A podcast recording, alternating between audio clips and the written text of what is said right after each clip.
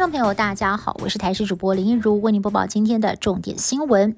我国的本土个案数再创今年新高，今天新增了两百八十一例个案，分布在全台湾十七个县市，其中以新北市一百一十五例最多。而光是今年四月份，短短六天以来，累计有多达一千零七十七个人染疫，本岛只剩下南投维持加零。而面对有专家引用欧洲国家经验分析，估计台湾在接下来的半个月到一个月会达到疫情高峰。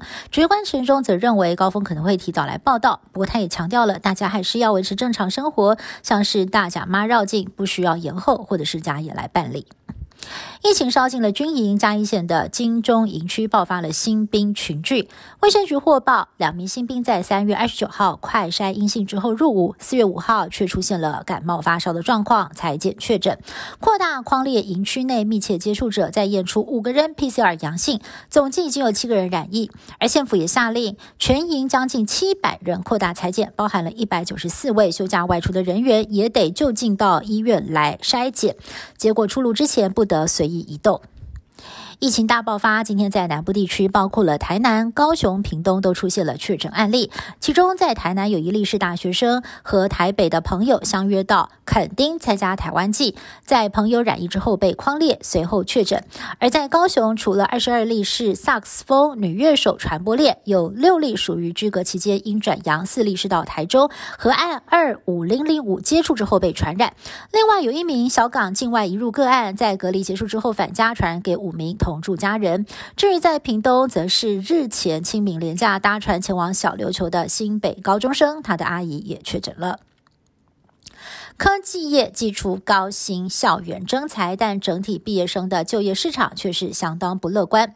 根据主计总处的统计，二月份失业率调查，二十到二十四岁年轻族群的失业率飙升到百分之十二点四七，是所有年龄层当中失业人数最多的族群。专家分析，除了疫情导致企业缩编，再加上年后转职潮，更推升了年轻族群的失业率。随着乌克兰收复近郊失地，乌方发现平民遭到杀害的情况，不仅是发生在布查，其他城镇同样也是尸横遍野，民宅也被夷为平地。此外，俄军对其他城市的攻击也没有收敛。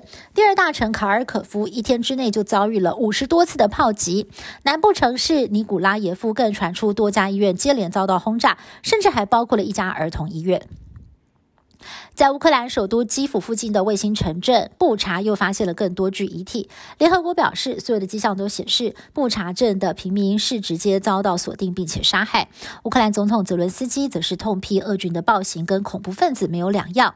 乌克兰驻联合国大使在联大开会的时候当面怒呛俄国大使，说俄军跟纳粹一样残忍。不过，俄国仍然是一再的否认犯下暴行，强调这是西方在造假抹黑恶意的诋毁俄军。